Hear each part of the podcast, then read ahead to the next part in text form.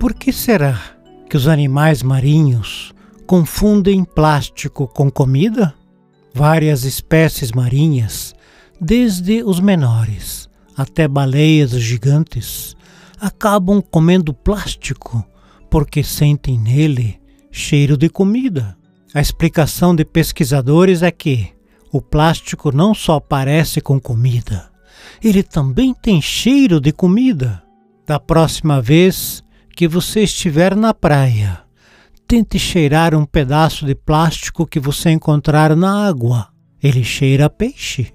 Isso acontece porque todo plástico liberado no oceano é rapidamente colonizado por uma fina camada de micróbios, normalmente chamada de plastisfério. Essa viscosa camada de vida libera substâncias químicas que fazem o plástico ter cheiro e gosto de alimento para os animais marinhos. A quantidade de plástico no oceano, infelizmente, deve triplicar em poucas décadas, segundo estudos especializados, a menos que o lixo seja contido reciclado. A teoria, ao que tudo indica, também é válida para as aves marinhas quando caçam, já que encontram a comida pelo cheiro. Mas outras espécies, como as baleias, estão consumindo plástico acidentalmente enquanto filtram a água por plâncton. A presença de resíduos plásticos vem aumentando rapidamente nos oceanos em todo o mundo.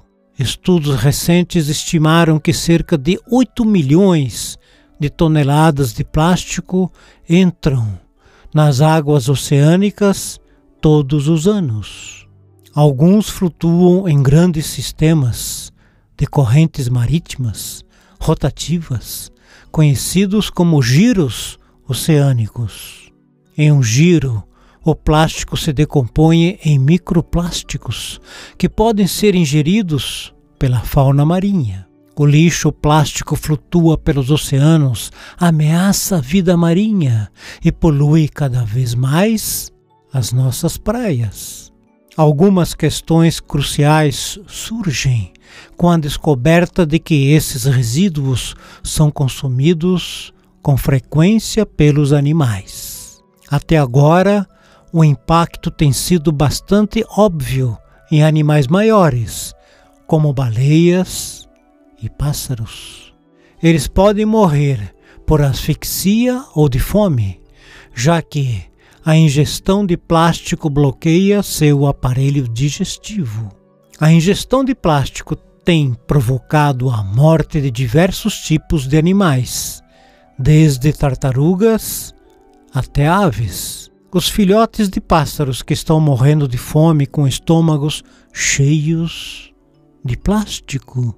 Vai ser preciso uma combinação de várias coisas, como mudanças no comportamento humano, regulamentações governamentais e participação da indústria para reduzir o plástico no meio ambiente.